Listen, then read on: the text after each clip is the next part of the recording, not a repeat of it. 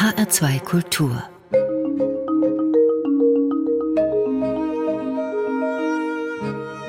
Doppelkopf am Tisch heute mit Buchautorin und Journalistin Sabine Platz. Gastgeberin ist Nicole Abraham. Sabine Platz, 1971 in Kitchener in Kanada geboren, ist gelernte Schneiderin, aber wir kennen sie als Reporterin in Kriegs- und Krisengebieten wie in Afghanistan und im Balkan und natürlich aus ihrer Rubrik Platz im Garten, die im ZDF Morgenmagazin läuft. Dafür reist sie durch ganz Deutschland und findet spannende und ungewöhnliche Gartengeschichten. Sabine Platz gewährt uns im HR2 Doppelkopf einen Einblick in ihre Arbeit als Reporterin in Krisengebieten und erzählt, wie aus einem Arbeitsauftrag eine echte Leidenschaft geworden ist. Hallo Frau Platz, schön, dass Sie unser Gast im HR2 Doppelkopf sind. Ja, hallo, ich freue mich auch. Ich muss sagen, Ihr Lebenslauf gleicht dem einer Frau, die eigentlich nichts anderes werden konnte als Journalistin. Schneiderin, Kauffrau und dann noch das Studium der Wirtschaftskommunikation und beim Studentenjob sind Sie dann hängen geblieben beim ZDF. Hm. Ja, stimmt. Genau so war es. Ja. Interessant, oder? Also, aber ich meine, wo läuft es schon immer ganz geradlinig? Frage ich mich. Also bei mir jedenfalls nicht und bei vielen anderen, die ich kenne, auch nicht. Insofern, so ist es. Zeugt einfach nur von vielseitigem Interesse. Ja, das stimmt. Also neugierig bin ich äh, tatsächlich immer schon gewesen. Und, ähm, und die Idee, Journalistin zu werden, hatte ich auch schon ganz früh. Nur dann ähm, ging es irgendwie im Taumel der, der Jugend und äh, Null Bock auf Schulephase irgendwie ein bisschen unter. Kam dann aber zurück. Ja, und macht mir auch großen Spaß. Denn ähm, der Job ist vor allen Dingen eines nie langweilig. Also wie kam es überhaupt zur Schneiderlehre? Ah, das ist toll. Also ich meine, gut, äh, Kreativität war schon immer da und Journalismus ist auch kreativ und genauso ist das aber auch in der Schneiderei. Ich habe schon immer gerne alles mit den Händen gemacht. Ich hatte immer gerne am Abend irgendwas, was es morgens noch nicht gab. Das ist heute so, indem ich nämlich einen Film mache. Und ähm, das war damals eben so beim Schneidern. Ja, am Abend hängt da ein halber Mantel auf dem Bügel und morgens gab es noch nichts außer einer Stoffbahn. Und das ist total kreativ und das macht unglaublich Spaß. Ich habe das geliebt tatsächlich. Ich habe mir jahrelang nie irgendeine Klamotte im Laden gekauft, sondern alles selbst geschneidert, also bis auf Unterwäsche. Sie haben also die Haute Couture selbst getragen. na und Couture, meine, meine Mutter fand das jetzt alles nicht so toll. Ja, aber da war natürlich alle, alle Auswüchse dabei. Aber ja, tatsächlich, so mit 12, 13 fing das an. Und ähm, wenn ich zurückblicke auf all die Ausbildungen, die ich gemacht habe, dann habe ich bei der Schneiderlehre mit Abstand am meisten gelernt. Und zwar nicht nur, was das Fachliche anbelangt, sondern auch das Zwischenmenschliche. Ich ganz persönlich finde diese Überakademisierung, die wir haben, nicht sinnvoll. Ich finde, eine Ausbildung machen ist was ganz Wunderbares. Auf vielen verschiedenen Ebenen lernt man unglaublich viel als junger Mensch und ich kann das nur empfehlen aus meiner Erfahrung. Aber dennoch das Studium der Wirtschaftskommunikation. Ja, genau, das kam dann hinten äh, irgendwann drauf. Ich habe dann äh, noch eine Ausbildung gemacht und dann war so der Scheideweg. Ich habe dann so gedacht, okay, ähm, machst du jetzt Abi nach oder nicht? Ich habe irgendwie gemerkt, da ist mehr in mir drin und stillstehen geht nicht. Und dann habe ich das Abitur durchgepeitscht, relativ schnell. Muss aber rückblickend sagen, war okay, ich habe das durchgezogen, aber bei anderen Dingen, die ich gemacht habe, habe ich mehr gelernt, sag ich mal so. habe ja dann auch während des Studiums angefangen, dann eben auch in den Journalismus zu gehen beim ja. ZDF. Mit 28, also fertig mit dem Studium, was treibt einen dazu, nochmal ein Volontariat zu machen? Das ist quasi die vierte Ausbildung. Mit 28, will man da nicht eigentlich auch richtig Geld verdienen? Ja, ja, das stimmt. Wobei, ganz ehrlich, wenn es jetzt ums Geldverdienen gegangen wäre, dann wäre ich sowieso nicht in den Journalismus gegangen. Das ist alles in Ordnung und so, aber man wird ja damit nicht reich. Ne? Ja, das, das ähm, fühlte sich dann schon so an, als würde ich das noch brauchen. Denn es gibt nicht so wahnsinnig viele Journalisten und Journalistinnen, die nun über den zweiten Bildungsweg da reinkommen. Jetzt bin ich ja 50 und wenn ich mir jetzt angucke, dass ich mal so meine Rentenunterlagen zusammenkriege, dann wird das ein bisschen schwierig, da unfassbar viele Jahre mit unglaublich wenig Geld klarkommen musste und natürlich nie viel eingezahlt habe. Das Volontariat war dann fertig. Dann macht man doch erstmal so in-house ein bisschen Filme. Aber Sie haben dann zwischen 2001 und 2003 Filme aus Krisen- und Kriegsgebieten gemacht. Kosovo, Afghanistan. Wie kam es dazu? Also wird man vom Fernsehen da beauftragt oder kommt man mit einer eigenen Idee und sagt dann, du, ich würde jetzt gerne mal in den Kosovo fahren? Naja, wenn man eine gute Idee hat, ist es in unserem Bereich immer gut, weil das ist ja dann das, die Umsetzung ist das eine, die Idee das andere. Tatsächlich hatte ich ein gutes Thema und es ging um Minenräumung im Kosovo. Und während des Volontariats habe ich dann meine damalige Chefin überredet, dass ich da hinfahren kann. Beziehungsweise ich musste sie gar nicht überreden. Ich habe es vorgeschlagen und sie hat gesagt, mach. Und dann bin ich da hingefahren und Kriegs- und Krisenberichterstattung finde ich nach wie vor extrem wichtig und die hat mich unglaublich gereizt. Und das äh, habe ich dann ein bisschen verfolgt, ja. Ja, aber wie wägt man so eine Entscheidung ab? Das ist ja nicht so ganz ohne. Also in dem Fall damals auf dem Balkan war das jetzt nicht so wahnsinnig gefährlich. Also das Thema selber war gefährlich, weil es eben auch um ja. Minen oder weil es um Minenräumung ging. Aber im Grunde genommen, da brannte es nicht, da wurde nicht geschossen oder so. Mhm. Ja, mhm. insofern, das war schon okay. Und ich war ja eben, wie gesagt, auch nicht mehr ganz jung. Ich war ja dann schon 29. Ich wusste, was ich tue. Also das ist eigentlich ein gutes Alter für sowas. Ne? Das, ähm, ich hatte noch keine Kinder. Das ja, spielt ja auch immer eine Rolle. Also insofern, nee, das, das hat schon funktioniert und hat mich sehr gereizt. Mhm. Und wie läuft so eine Vorbereitung, wenn man weiß, dass man jetzt in den Kosovo fährt? Wie läuft die Recherche? Kennt man seine Protagonisten schon? Macht man das von hier aus?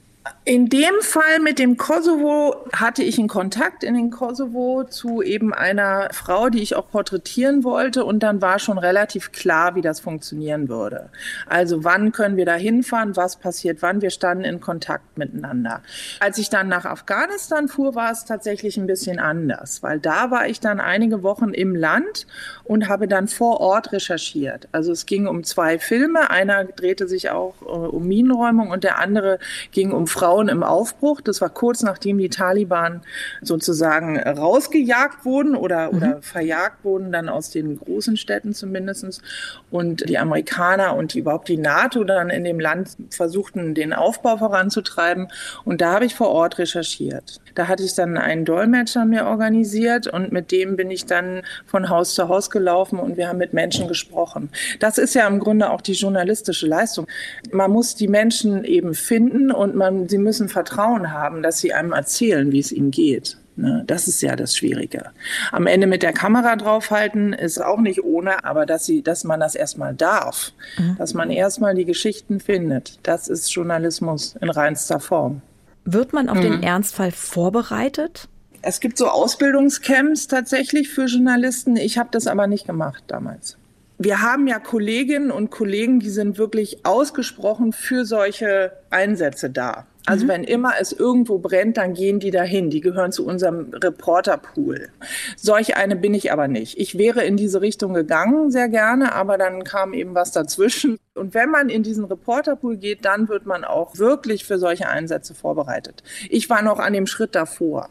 Ne? Ja. Es ging in die Richtung und dann dann auch nicht mehr. Es ist gefährlich, es kann was passieren. Kann man das einfach ausblenden auf der Suche nach Geschichten? Ich schon, ja, ich schon. Wahrscheinlich ist die Neugierde zu stark dann in meinem Fall. Ich hatte keine Angst. Und rückblickend war das vielleicht oder ist das vielleicht auch ein bisschen naiv, aber gut, im Kosovo, wie gesagt, war es eh nicht so gefährlich. Afghanistan damals war relativ sicher, das war dann ein paar Jahre später schon ganz anders. Tatsächlich war das Gefährlichste, auf dem Minenfeld zu drehen und über jeden Schritt, den man tut, nachzudenken. Mhm. Das war die Gefahr. Die Gefahr war sicherlich auch, dass es irgendwelche Anschläge geben würde. Aber die größte Gefahr äh, damals war, dass wir auf dem Minenfeld drehen und eine Sekunde unachtsam sind was auch permanent geschehen ist tatsächlich. Man guckt runter auf seine Füße und denkt, oh Gott, ich stehe ja schon wieder neben der Linie und nicht mehr in dem eingegrenzten Bereich. Und das ist wirklich also die Arbeit von Menschen, die eben äh, Land von Minen befreien, ist unfassbar. Das ist eine reine Selbstkontrolle die ganze Zeit. Jede Sekunde muss man kontrolliert sein. Das ist wirklich unfassbar. Das war die Gefahr. Mehr als alles andere. Ist man dann froh, wieder ja sicheren Boden unter den Füßen zu haben?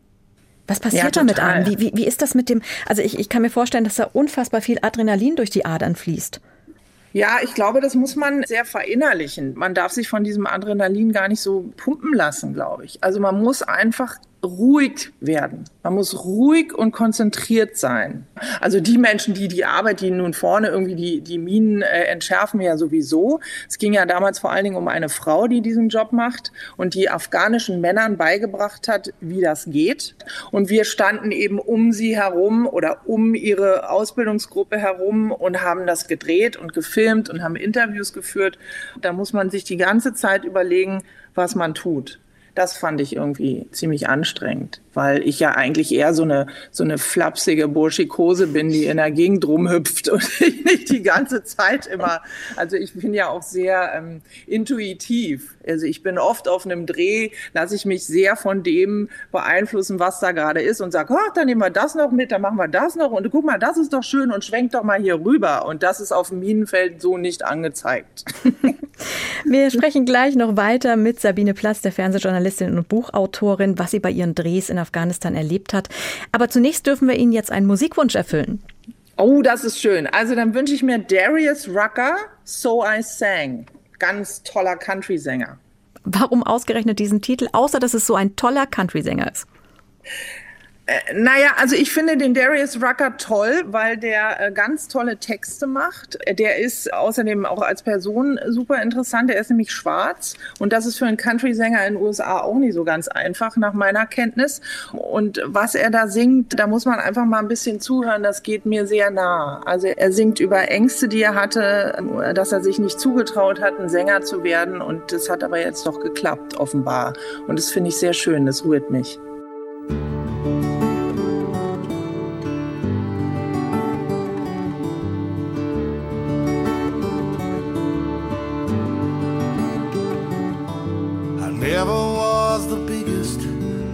Fastest guy. Never hit a home run when the game was tied. I knew from an early age I wasn't gonna be a doctor or the CEO of anything. So I sang. She believes in me, and I played fire on the mountain till I made my fingers bleed. I tried to stand out from the crowd, but most times I just struck out at the plate. So I sang. I wasn't cool enough to be a man. It took me forever just to hold her hand. First time we kissed, she whispered, I love you. But I wasn't brave enough to say I loved her too. So I sang, You are so beautiful to me. And I played every note of faithfully. I loved her with everything, but I couldn't think of anything to say. So I said.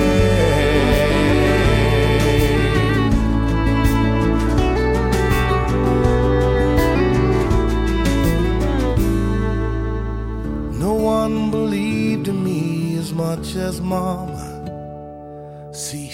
worked overtime to buy my first guitar. When the angels called her home, my sister asked if I would speak. But there were no words to say how much she meant to me.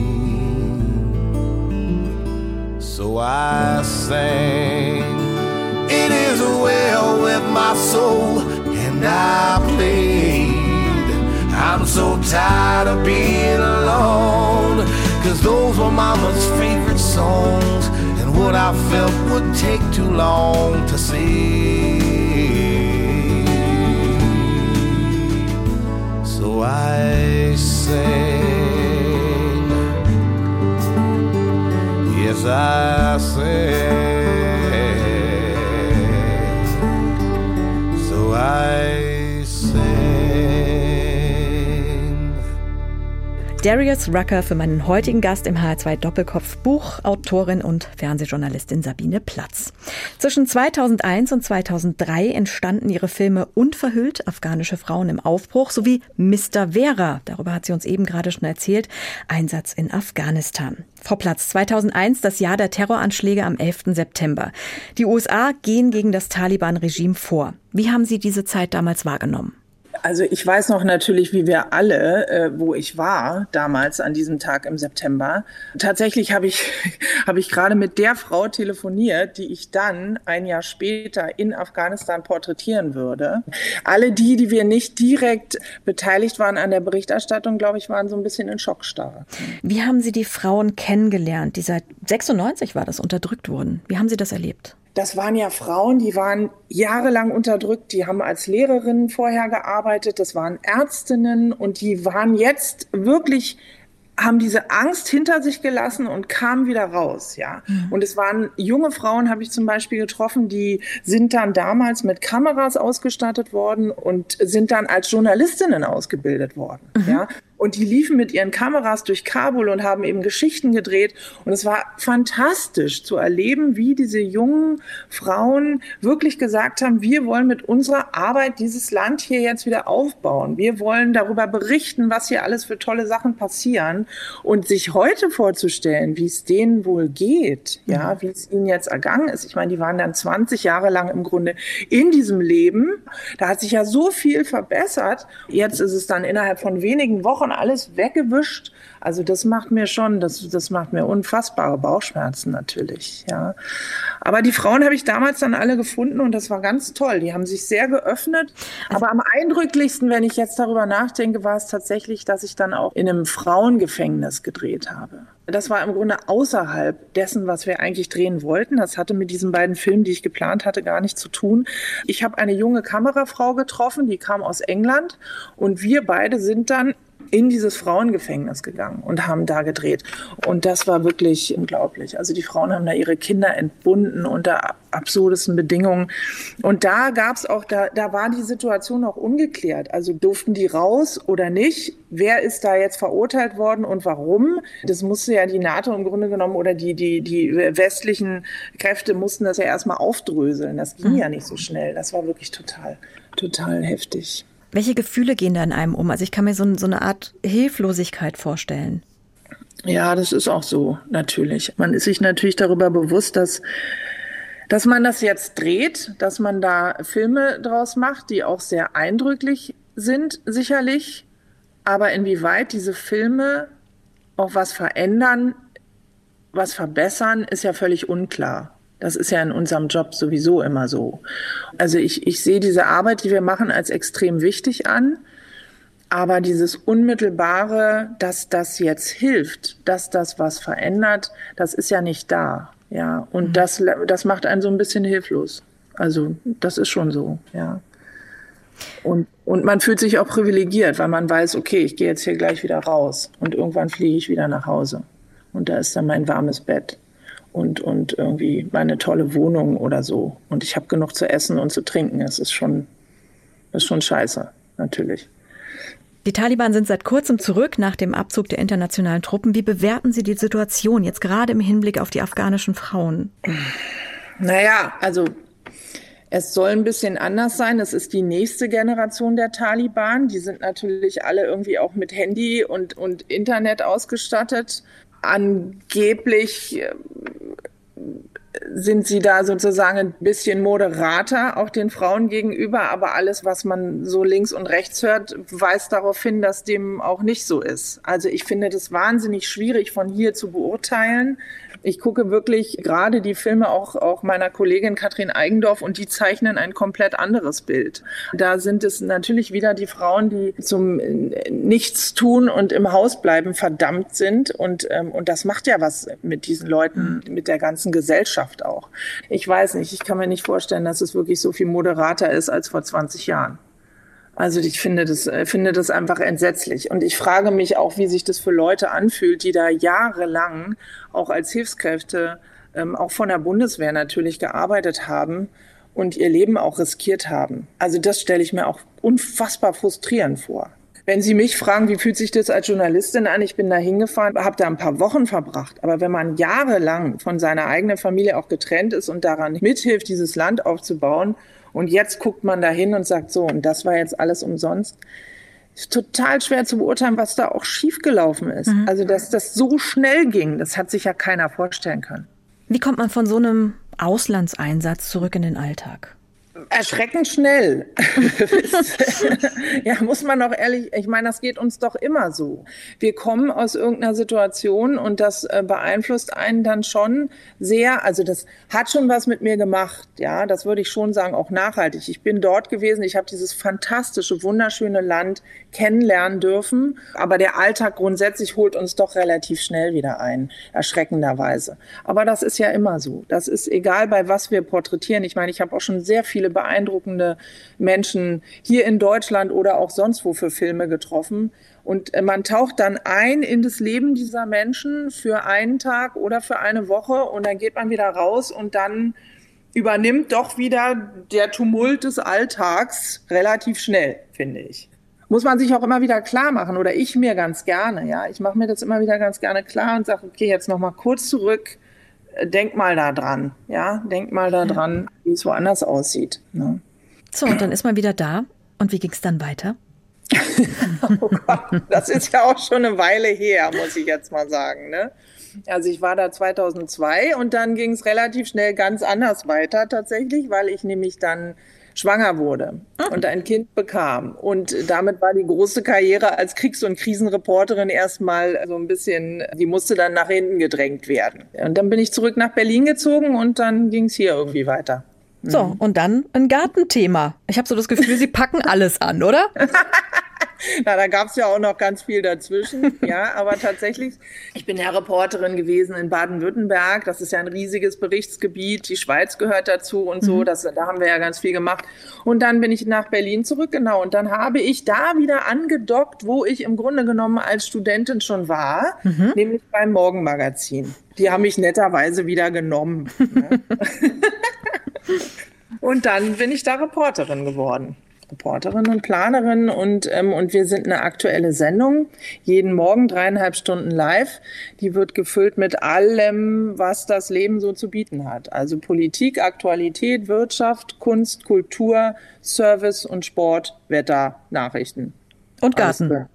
Und Garten, jetzt ja. Genau. Natürlich. Und tatsächlich haben wir eben eine, eine äh, Service- und Verbraucherrubrik. Da machen wir alles. Geschirrspültabs im Test, grüne Geldanlagen. Also das ist ein, eine, eine ganz große Bandbreite. Und wir hatten aber nie was zum Thema Garten weil Gartenthemen werden relativ schnell aufwendig. Man braucht nämlich einen Garten und eine Gärtnerin oder einen Gärtner. Ja. Und wir reden hier über, über drei Minuten äh, lange Filme. Mhm. Da wird das schnell ein bisschen viel.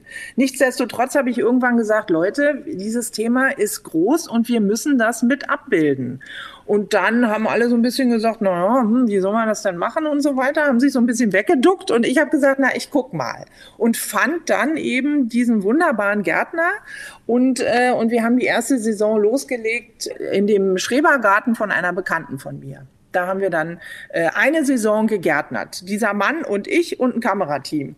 Und das hat gut funktioniert. Und dann haben wir gesagt, das ist ja super. Dann machen wir jetzt weiter. Wobei ich sagen muss, dass Gärtnern und Gartenjournalismus hat ja so ein, so ein bisschen was überhaupt in unserer Gesellschaft, als wäre das irgendwie so ein bisschen was Langweiliges, Gärtnern. Ja, ich finde das totalen Quatsch. Aber es ist ja manchmal so, als hätte das Leben nichts Besseres mehr für einen bereit, weil man nun gärtnert. Das ist totaler Unsinn, ja, und ich glaube, es geht auch total vorbei an dem, was die Menschen da draußen fühlen, die sich ja wohlfühlen in ihren Gärten und Natürlich. auf ihren Balkonen. Und das muss man irgendwie ein bisschen, also ich fand, das muss man abbilden. Jetzt war es an der Zeit und dann haben wir wir angefangen damit und die Zuschauer finden das toll. Jetzt weiß ich zufällig, um mal aus dem Nähkästchen zu plaudern, dass Sie jetzt nicht die großen Gartenkenntnisse hatten, als Sie mit der Reihe angefangen haben. Ja, überhaupt keine. Hm. Tatsächlich überhaupt keine. Nein, das stimmt. Ich bin durch meinen Beruf zu dieser großen Leidenschaft gekommen und nicht andersrum. Also Menschen machen ja ihr Hobby dann oft zum Beruf. Bei mir war es umgekehrt. Ich war Reporterin auch schon sehr lange und habe dann gesagt, okay, wir gucken mal auf dieses Thema. Und je länger ich mit diesem tollen Gärtner zusammengearbeitet habe, je länger wir Filme miteinander machten, umso mehr hat mich das beeinflusst und hat mich persönlich verändert. Ich guckte plötzlich auf meinen Garten. Ich hatte sogar einen, mhm. aber wir hatten überhaupt keinen Kontakt, er und ich.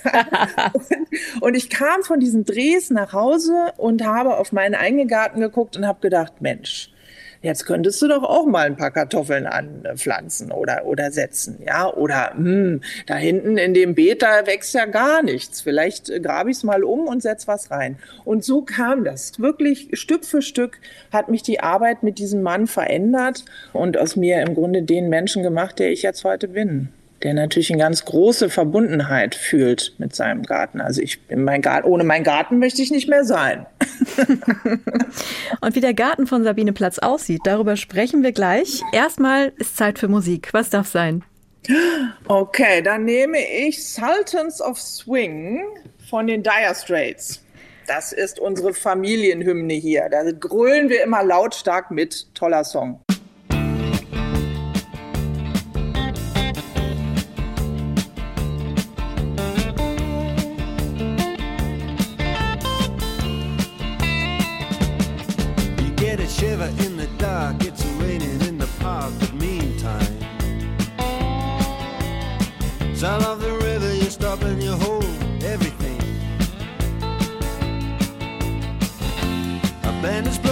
see.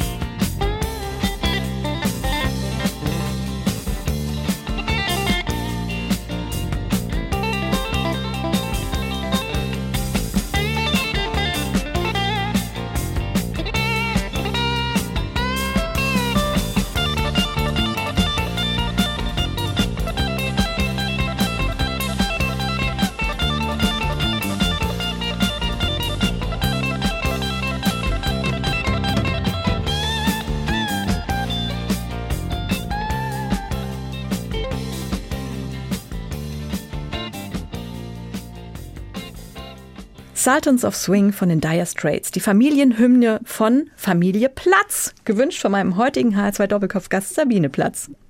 Gerade haben Sie mitgesungen. Na klar, na klar. Ich liebe diesen Song einfach. Gerade ist ihr erstes Buch Im Garten. Zwischen Knolle und Kompost liegt das ganze Leben erschienen. Ein Buch mit sehr persönlichen Einblicken in das Leben von Sabine Platz, den schönsten Gärten und natürlich den Menschen dahinter. Frau Platz, hätten Sie gedacht, dass sowas bei den ersten Drehs fürs ZDF rauskommt? Eine Leidenschaft für den Garten, für Ihren eigenen Garten?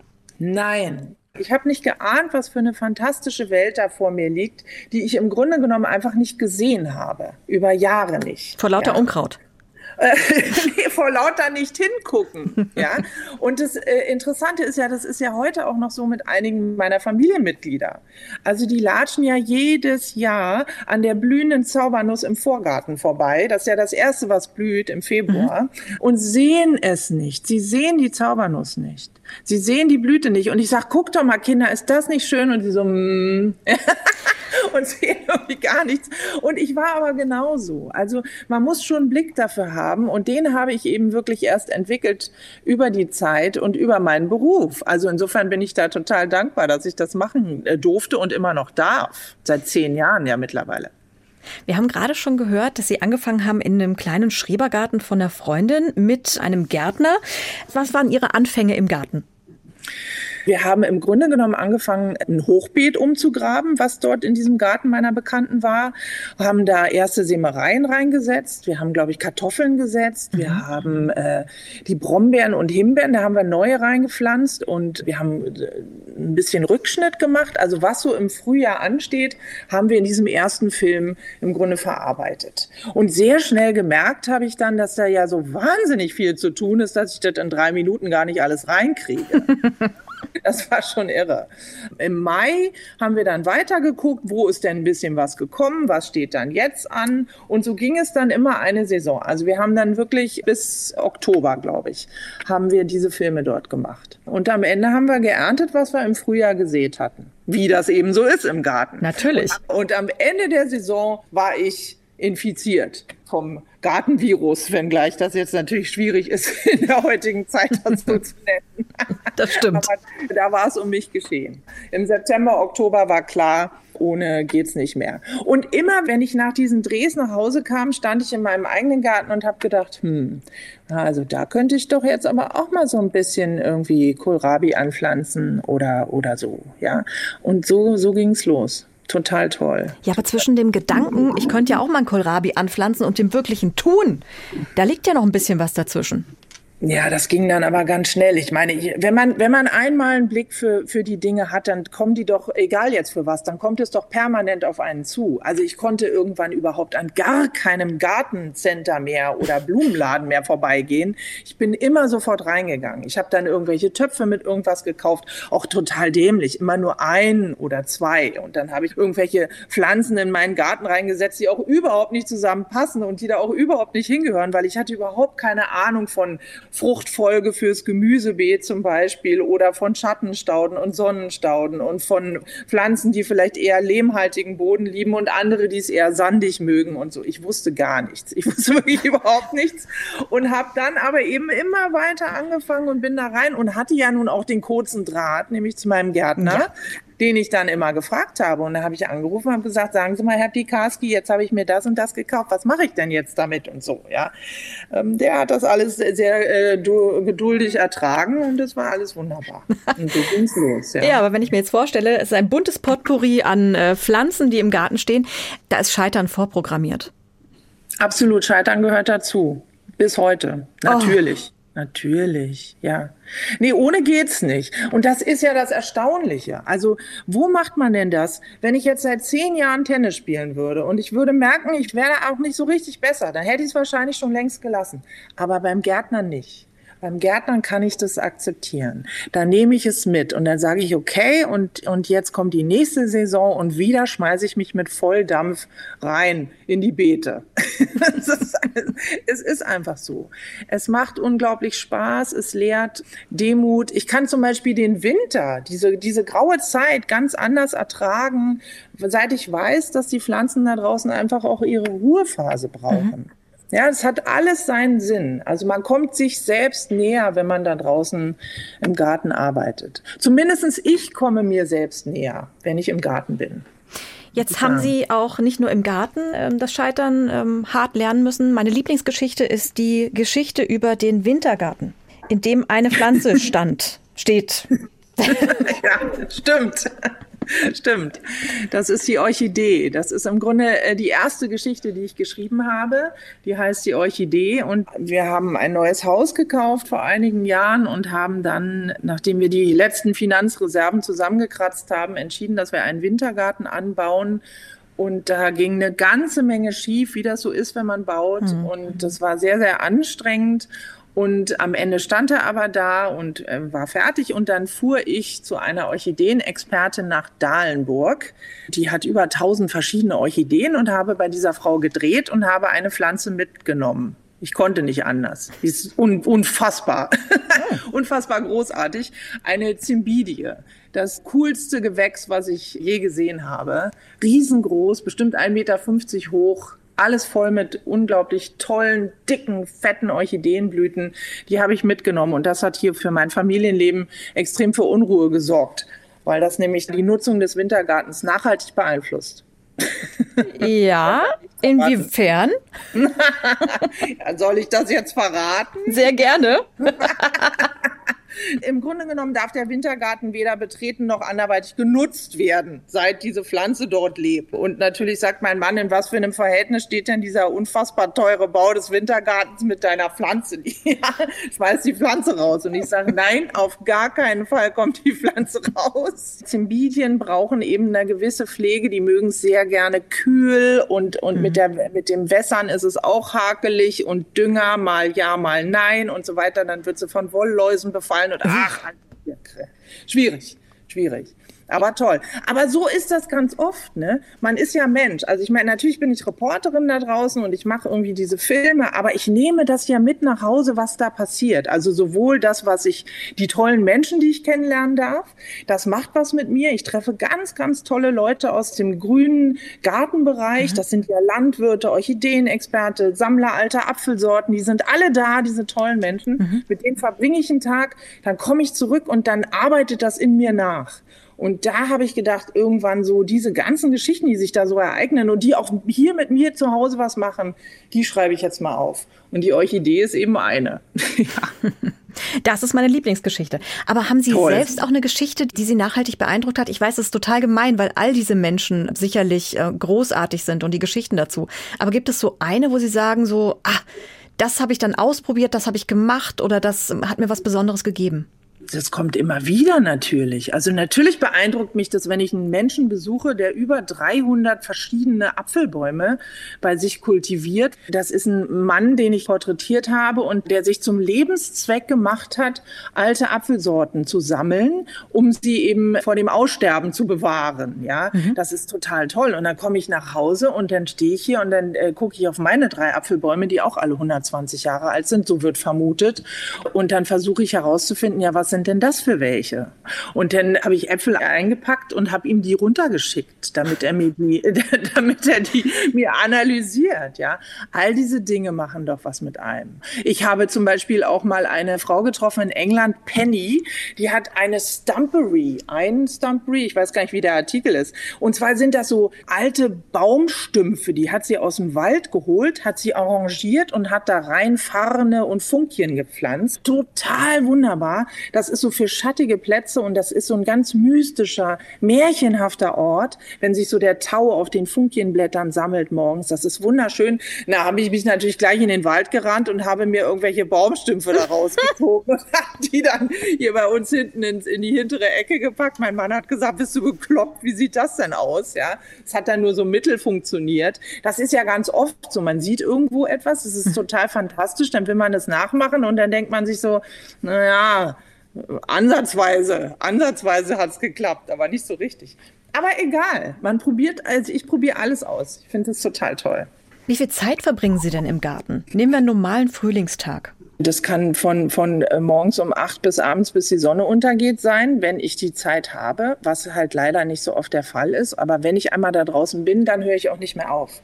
Ich habe oft Tage lang, wo ich es einfach nicht schaffe und wo ich auch vermeide, rauszugehen, weil ich weiß, in dem Moment, wo ich draußen bin, ist der Tag gelaufen. Dann passiert nichts anderes mehr.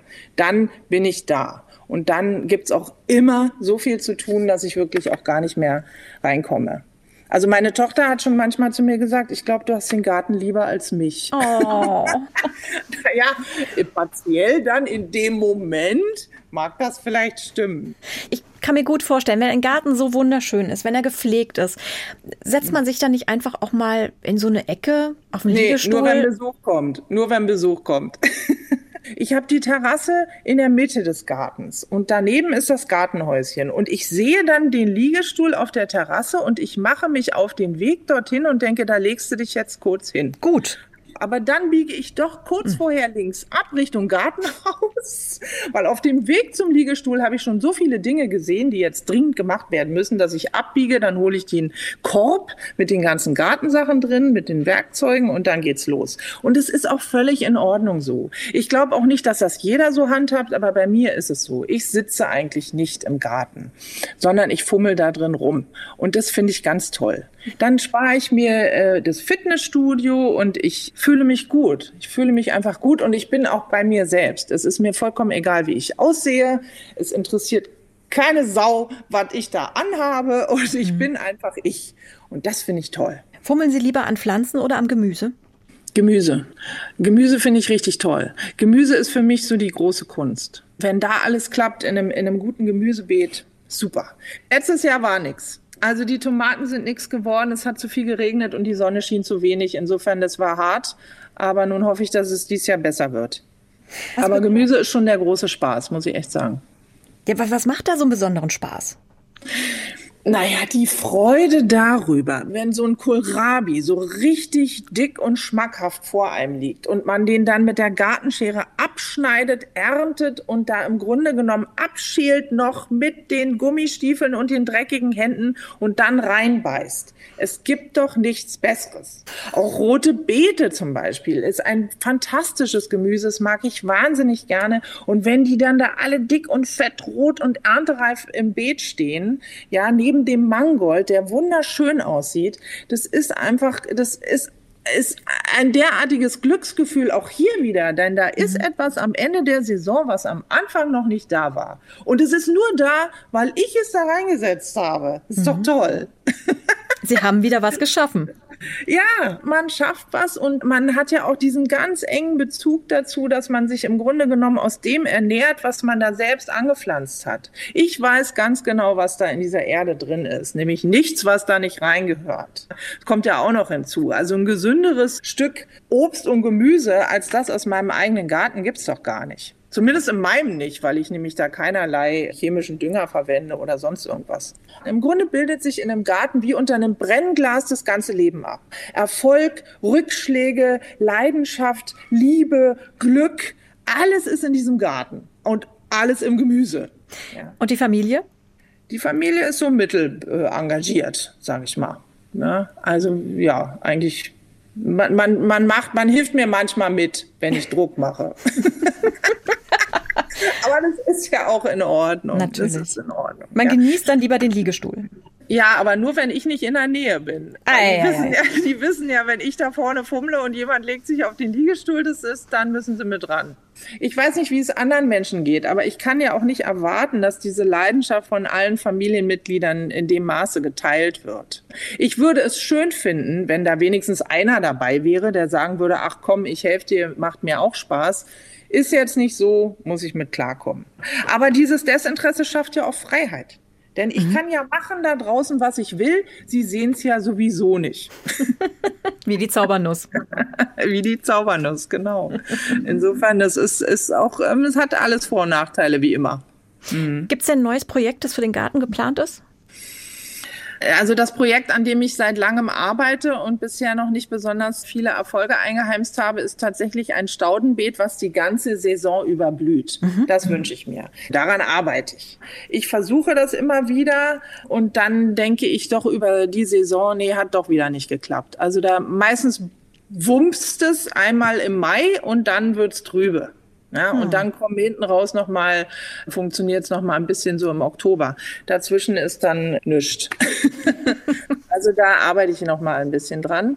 Aber irgendwas ist immer. Die Rosen im Vorgarten, die wollen nicht so richtig, die sind echt total befallen. Und jetzt, ich, ich tue mich schwer damit, Pflanzen rauszunehmen und wegzuschmeißen. Ich müsste da härter sein. Also eigentlich hat ja ein guter Gärtner ein hartes Herz und eine scharfe Schere. Oh. Ja, ja, aber bei mir ist es nicht so. Ich denke dann immer, ach nee, vielleicht wird's ja doch noch was, dann schnibbel ich da so ein bisschen rum und die nächste Saison ist doch wieder nichts. Kennen bestimmt viele Menschen, die uns zuhören. Man muss im Grunde genommen, muss man noch härter sein. Man muss äh, einfach radikal rausrupfen, was nicht kommt. Sagt die Journalistin und Buchautorin Sabine Platz. Vielen Dank, dass Sie unser Gast im H2 Doppelkopf waren. Ja, ich danke. Sehr schön. Wir haben noch einen letzten Musikwunsch. Was darf es denn sein? Was dürfen wir Ihnen erfüllen? Na, was nehmen wir denn mal? Nehmen wir Gary Moore, Still Got the Blues. Oh, sehr schön. Ja, da war ich noch ganz jung, als ich den gehört habe und da verbinde ich schöne Erinnerungen mit.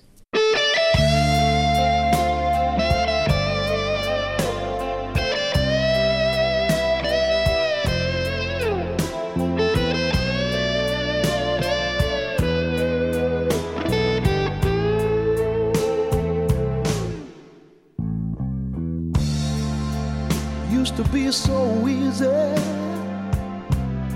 to give my heart away. But I found out the hard way there's a price you have to pay. I found out that love was no friend of mine. I should have known